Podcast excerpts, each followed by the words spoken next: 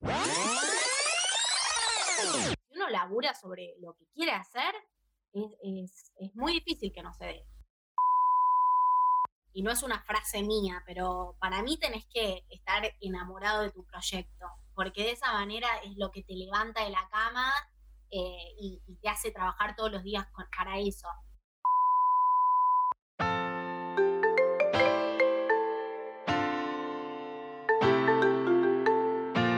Bienvenidos a Comuna Podcast, conducido por Tomás Vidal y Tomás Colo.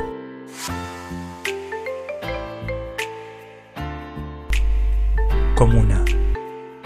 Impulsamos ideas.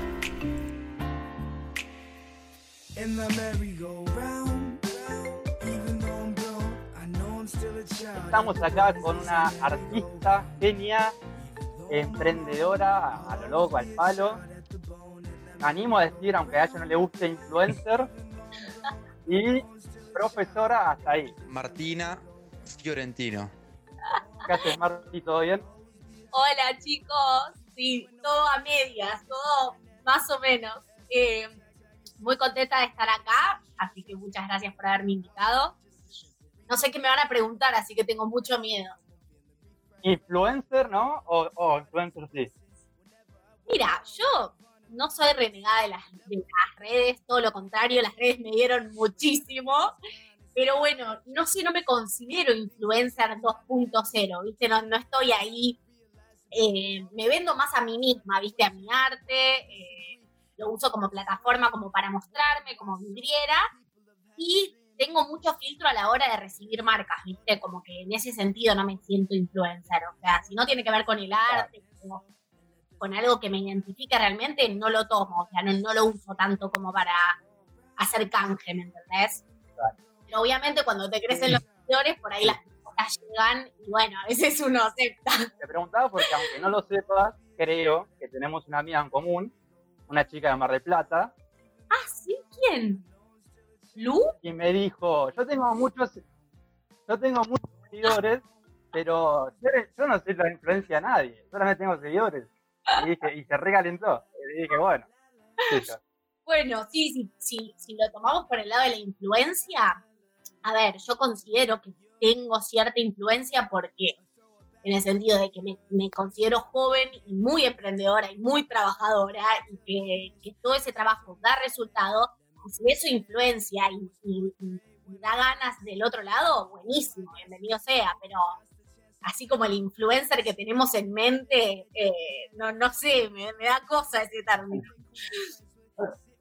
Sí, pero sí, como decís vos, igual que da la, diferencia del influencer es solo para mostrar cosas, pero vos lo usás para tu trabajo, más que solo por marcas, yo. Eso puede ser un efecto colateral, ponele, pero vos mostrás todo tu trabajo, que encima son, ¿cómo decir? No te lo, no te limitas a un solo medio.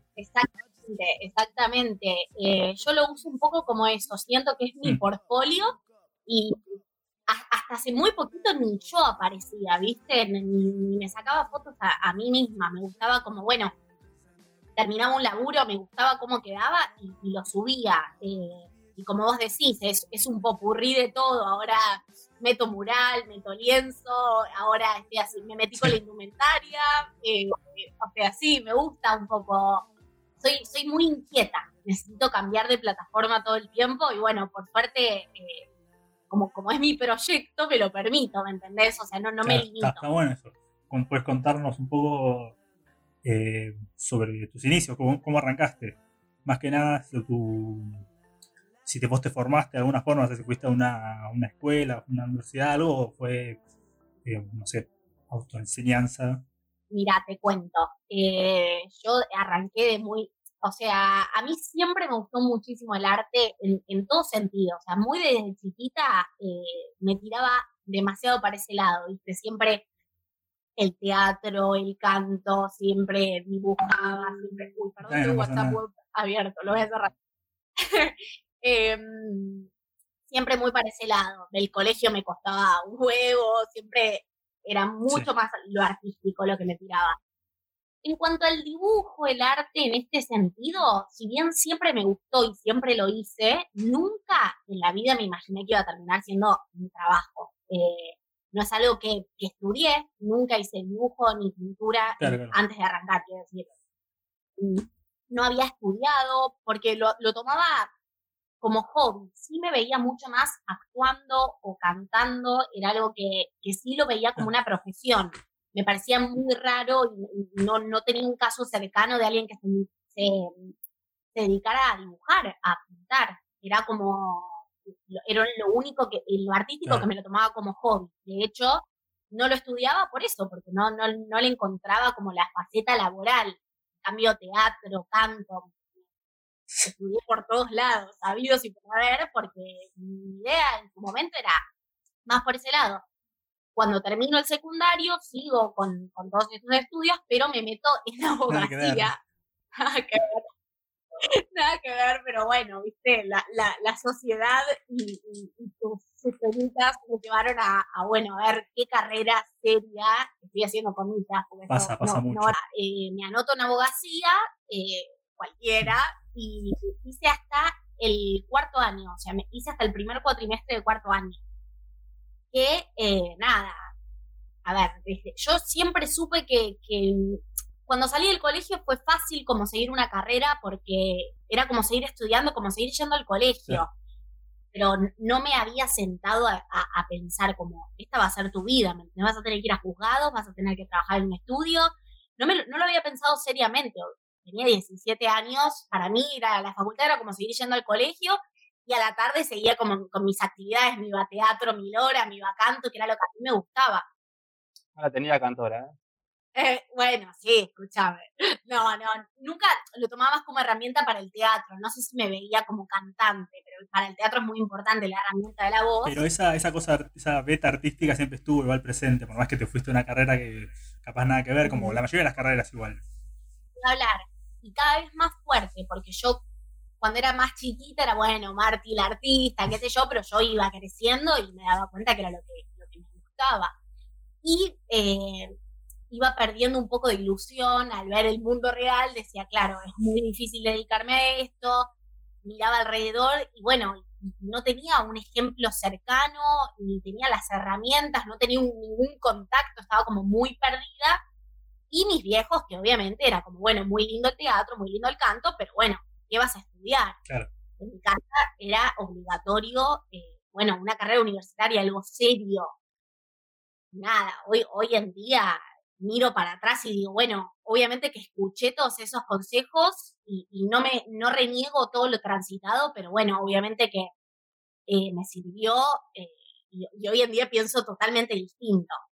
Eh, y bueno, y después, eh, en un momento determinado, dejo la carrera en cuarto año. Me pasó que encima me había hecho un grupazo de amigas y, era divertido, era la facultad, ¿viste? Como que no, yo no me daba cuenta realmente de, que estaba construyendo mi futuro, algo que, en realidad no, no, no me gustaba. Eh, y me pasó que mis amigas se fueron de intercambio, que yo no fui porque si no perdía el lugar en un lugar de teatro que hacía que me había costado mucho entrar y perdía la posibilidad de estar, entonces no hice este viaje. Y ahí me quedé sola en la facultad. Ahí, ahí fue que yo me di cuenta que me costaba mucho la facultad sin mis amigas eh, y, y me cayó la ficha de que yo estaba haciendo algo demasiado inconsciente, ¿viste? Eh, y a la par fue que me abrí eh, en su momento este Instagram que, que- que de hoy, mi Instagram, eh, que se llamaba distinto, no tenía mi nombre y yo subía mis dibujos encuadrados. Eh, lo abro en un primer momento, después por la facultad, teatro, las mil cosas que hacía lo abandono y lo retiro. Cuando decido dejar la facultad es porque este proyecto, de repente, porque ah, te hablo de unos seis meses, crece muy rápido y nada, y me salieron un par de laburos también como actriz. Eh, no sé, me daba cuenta de que si yo le ponía más trabajo y le dedicaba más tiempo, podía llegar a ser. Y cuando a mí me cae esa ficha, digo, bueno, ¿por qué no estoy estudiando por lo menos algo un poco más relacionado a lo que me gusta, ¿no? ¿Por qué abogacía? Eh, y ahí fue que Encima abogado, no hay que ver. nada que ver, claro, porque vos me decís, bueno, no sé, eh, estudio diseño, estudio algo un poquito Comunicación, algo más, exacto. más blandito.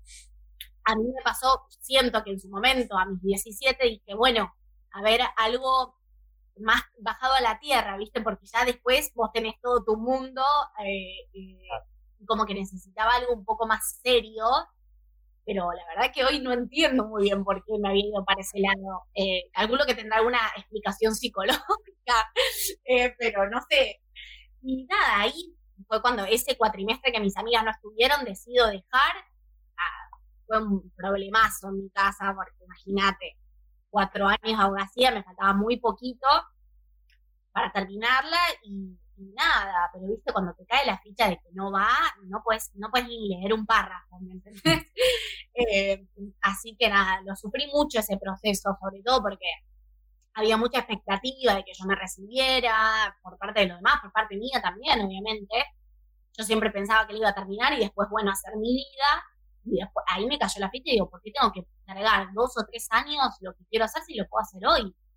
Eh, y ahí fue que dije, bueno, intento, le dije a mis viejos, cualquier cosa puedo volver como muy grave, ¿viste? No es que... Obvio. no volví nunca. claro. No volví nunca. Pero tienen que estar tranquilos.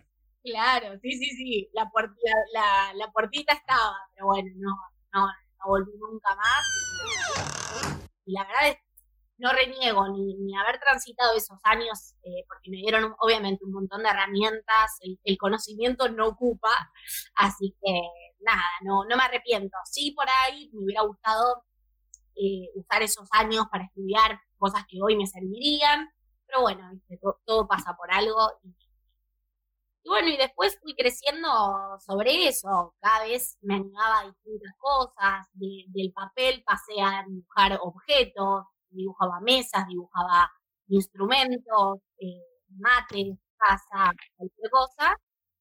Y después me animé a la pared y ahí es cuando descubro por ahí lo que más me gusta hacer. Claro. En, en cierto. Marti, sí. Uh -huh. a, a, ver si puedes definir en pocas palabras. Complicada pregunta. Cuesta, mirá que yo soy, me cuestan las pocas palabras. en una oración, mínimo una oración, máximo, Diego. ¿Qué significa para vos pura vida? ¿Pura vida? Sí, de, de Costa Rica. Ajá. Eh... Sé que estuviste viajando por allá, después contanos si querés. Sí, eh, sí. Fuiste a un hotel, ¿no? Me parece, o algo por el estilo. trabajar allá a Costa Rica, estuve eh, viviendo allá unos meses y para mí pura vida, si lo tengo que resumir en, en, en una palabra eh, o, o, en una oración, yo diría que pura vida es como un gracias eh, de ellos, eh, como es, es gratitud, como ellos dicen hola pura vida y es como gracias por, por estar, gracias por, por venir, o chau pura vida lo mismo. Ah, yo entendí todo lo contrario entonces. ¿Qué entendiste vos? Yo pensé que era tipo, rela relajate, haz lo que quieras, que fluya. Es que, es que, sí, también. Pura vida en realidad es un concepto que tienen ellos, un concepto positivo que usan tanto para saludarse cuando se ven como cuando se van.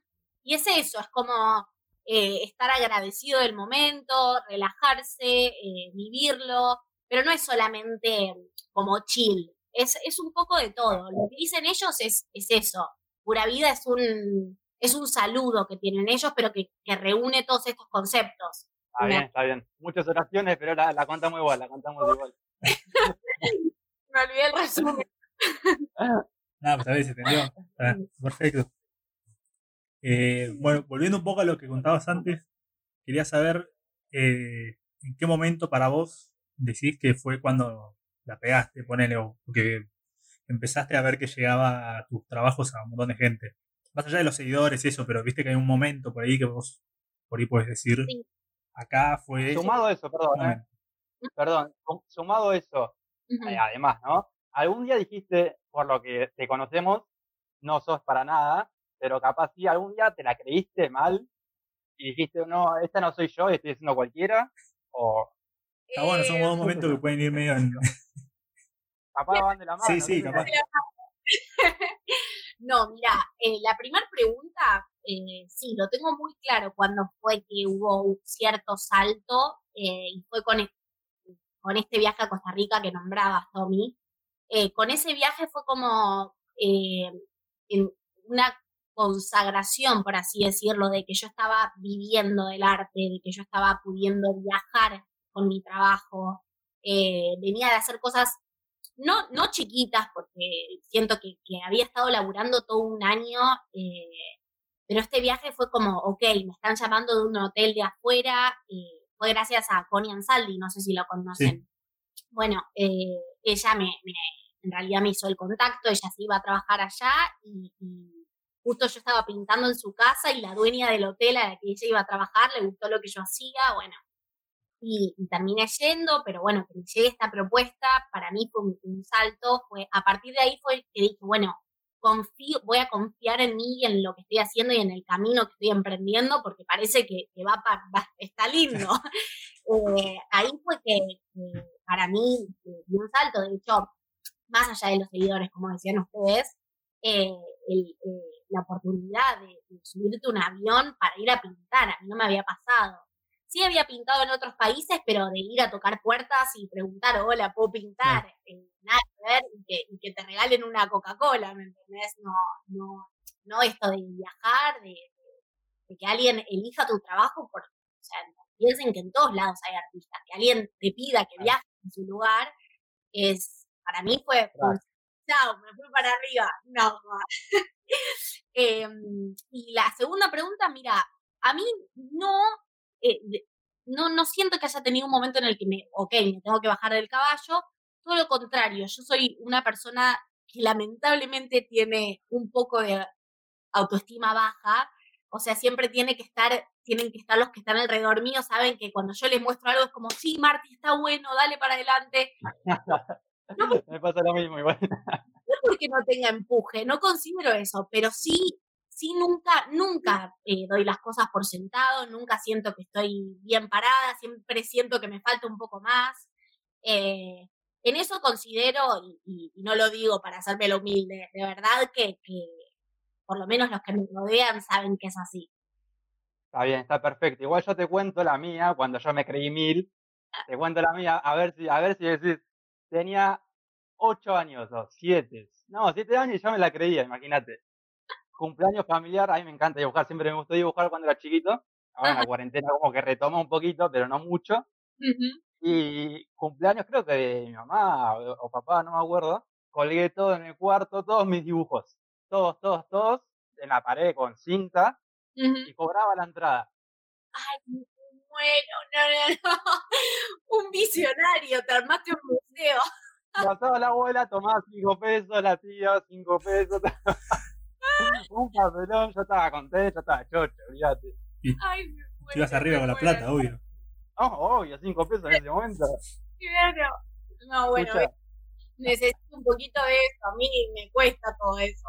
Eh, no, sí, sí. Sí, no sé, de chiquita debo haber tenido eso. Yo armaba shows, viste, en mi casa, como eh, comí asados familiares y yo me disfrazaba y me di algún show. Pero no, no, no me acuerdo si cobraba, la verdad. Y Marti, eh, ahora esta nueva, no nueva faceta, pero esta, este nueva rama, si querés, de ser como una persona que da charlas. ¿Cómo, cómo te gusta? ¿Cómo la venís llevando? Mira, eh, me encanta. Eh, estoy son, es una, una serie de encuentros que estamos organizando junto con Bye Bye, que es una escuelita de surf y de yoga.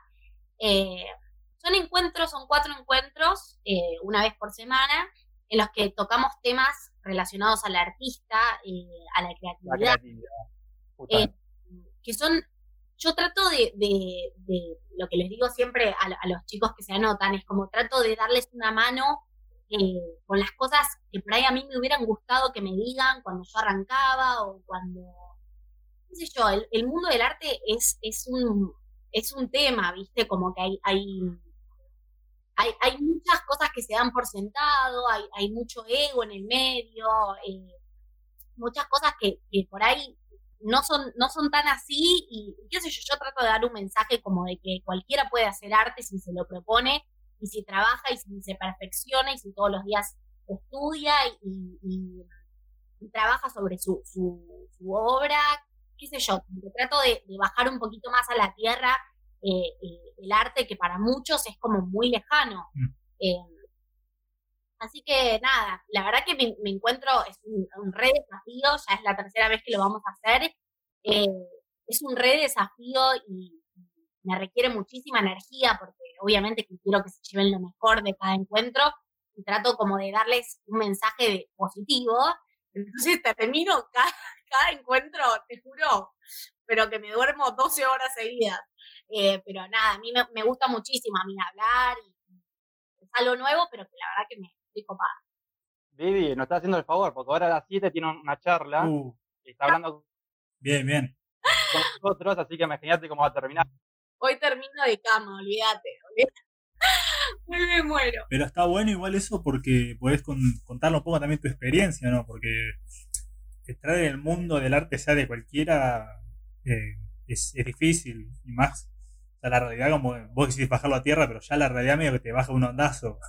O sea, en mi caso, con el cine me pasa medio así y le pasa a todos, de cualquier tipo de arte.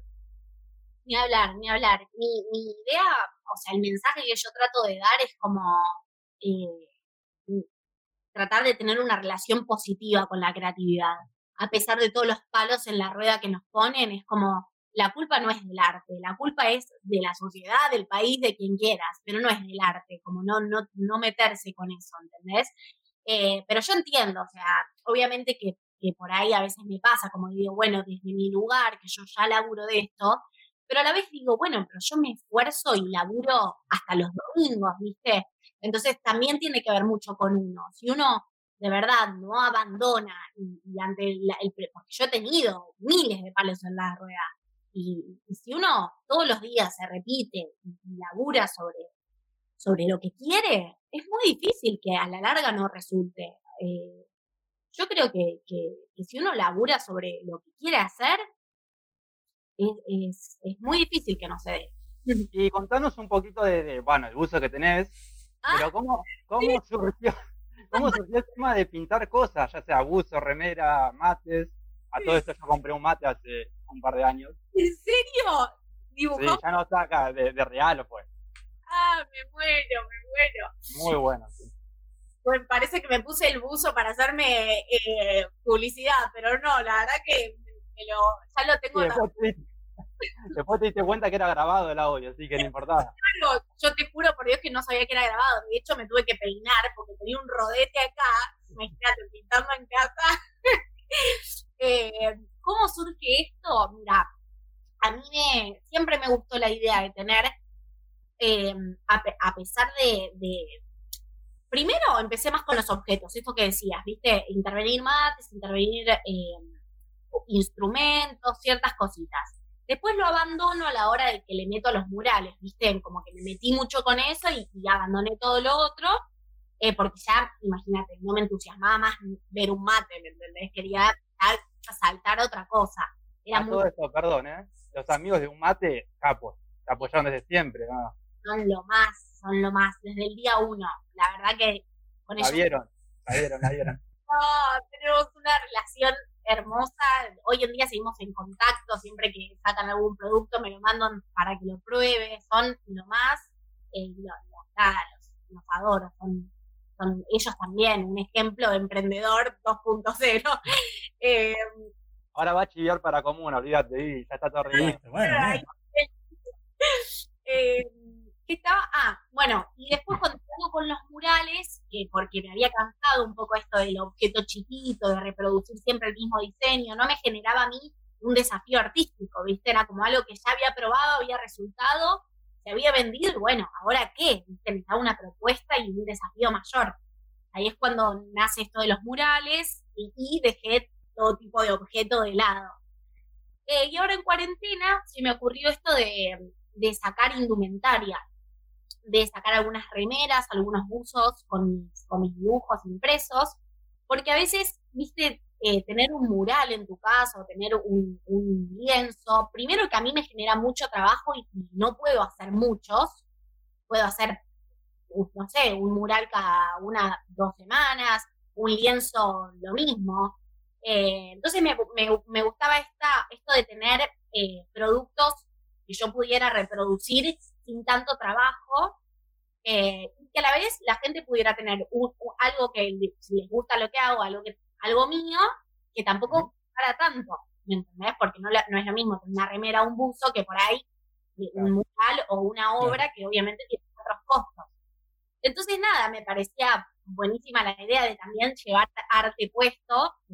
A mí me copa mucho, ¿viste? Yo cuando me- no me gusta, no me compro mucha ropa, pero si me la compro, tiene que ser algo distinto, algo copado, ¿me entendés? Claro. Eh, nada, surgió así, pero la verdad que me copó esto de, de, de que- de tener, aparte de mi arte, una tienda donde pudieran con, eh, merchandising, ¿me entendés? Me parecía copado.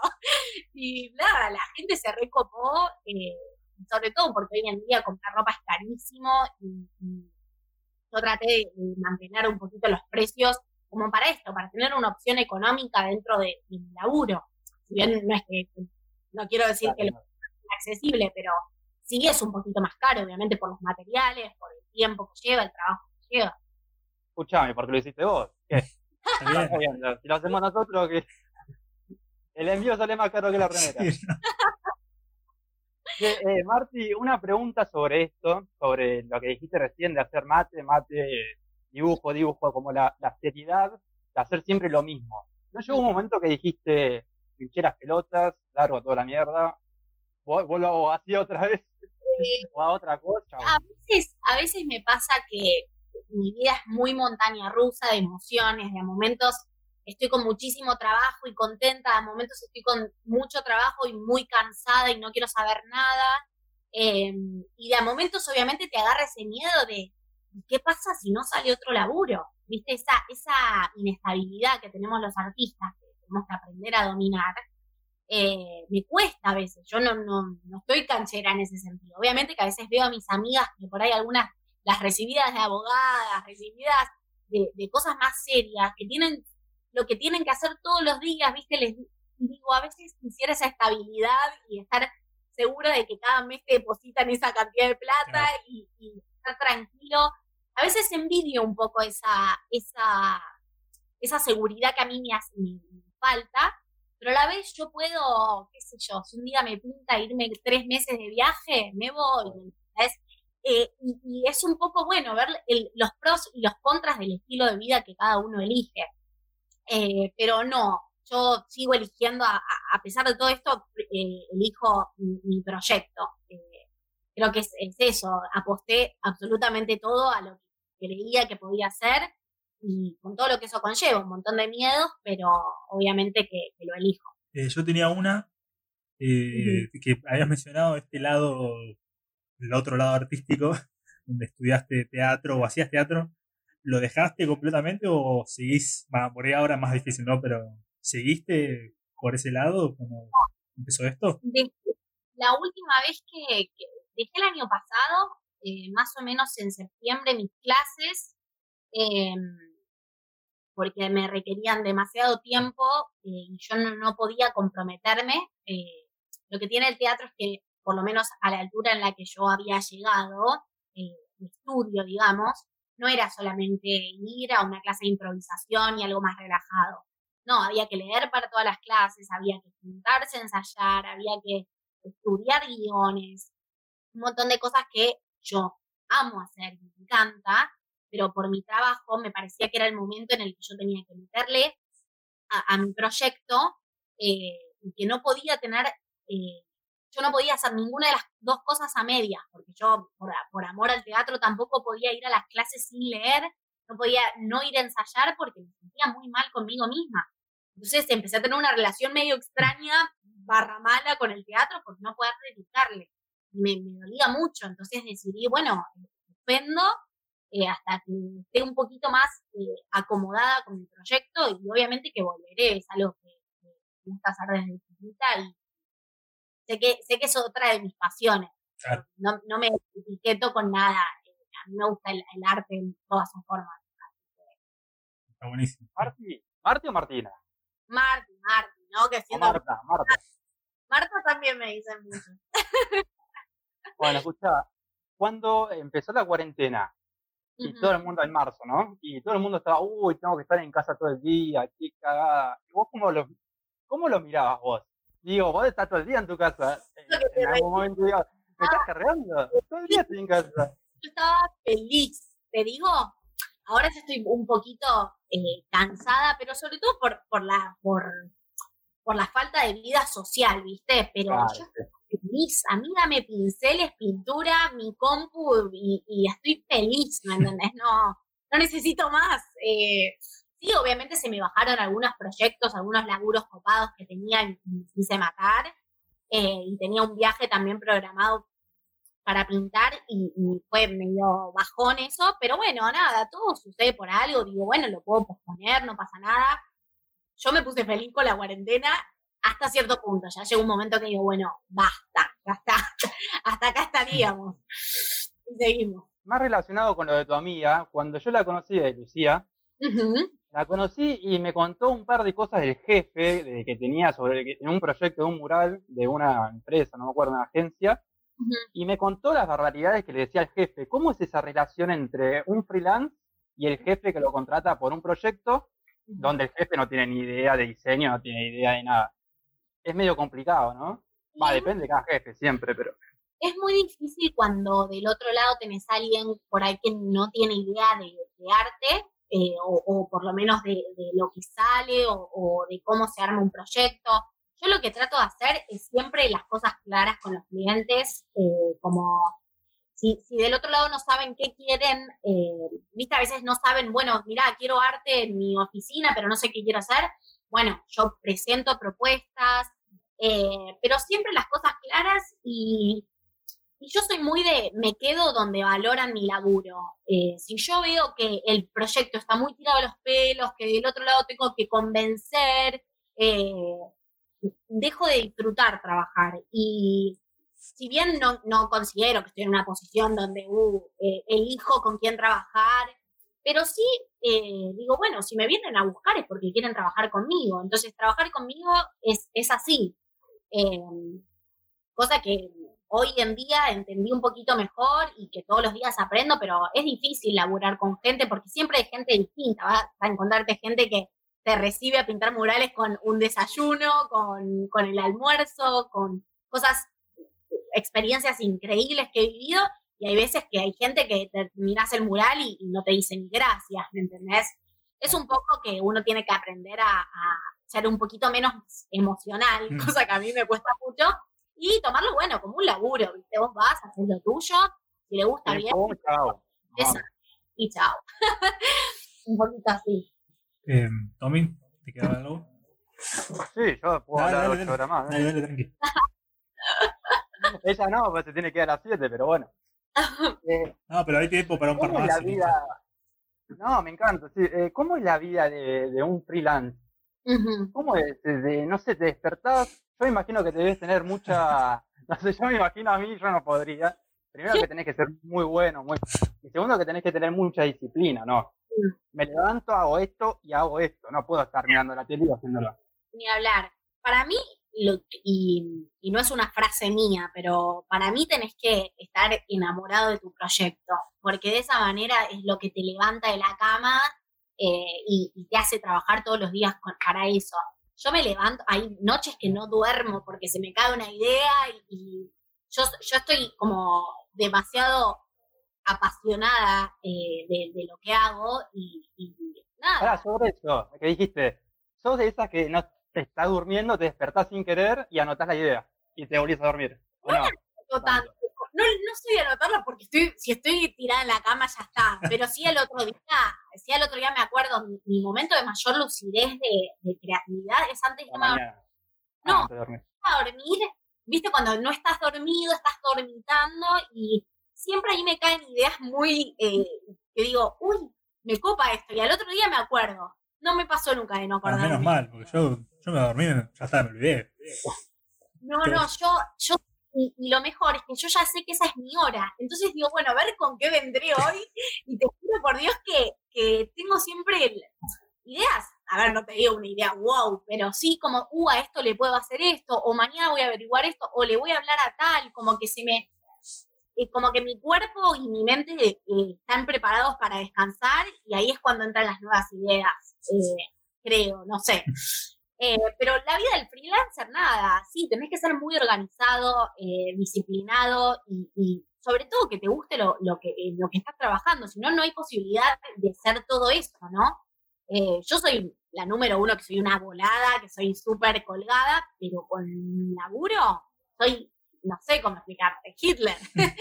Como que no, no, no, no, no hay posibilidad de, me cuesta mucho eh, de dejar de laburar por mi vida social, a veces mis amigas me han tenido que agarrar y decir como, bueno, Marti, aflojale un poco, divertite un poquito, eh, como que me cuesta, porque me gusta mucho mi laburo, entonces me, me cuesta como dividirme los tiempos como para tener un rato de ocio, ¿me entendés? Eh, pero sí es igual de importante que laburar, como saber cuándo frenar. Bueno, yo creo que ya estamos, ¿no, Vivi? Sí, no, sacamos bastante, es un montón. No sé qué le va a quedar para la charla después. Pobre. No, Dios mío, Dios mío. No, No sé- olvídate, la próxima pon este, este podcast en la charla y se va la goma, olvídate. Ah, sí, olvidate. Pongo, pongo unas imágenes mientras hablo y chao. Un loop ahí de así y media tirada y se queda tirada ahí y ya está. Yo te dije que no paraba de hablar, a mí me tenés que frenar. No, pero está, está buenísimo, sí. Bueno, pues, ¿Te la hiciste fácil? bueno, Marti, un placer. Buenísimo todo, mil gracias por estar. No, Gracias a ustedes, un placer haber charlado un ratito y bueno, mucha suerte con este podcast que va a estar genial, estoy seguro. Gracias. Dale. Pura vida. Así termina este capítulo de Comuna Podcast. Recuerden seguirnos en Instagram en arroba revista comuna para descubrir nuevos emprendimientos todas las semanas. I'm still a child